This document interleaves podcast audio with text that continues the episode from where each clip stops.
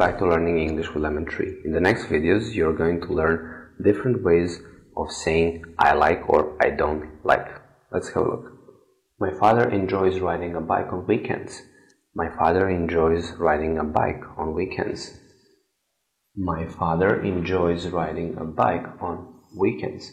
My father enjoys riding a bike on weekends. So you say I enjoy something or I enjoy doing something and you're expressing like. So you're saying that you like something. My father enjoys riding a bike on weekends. Thank you for watching. See you in the next video.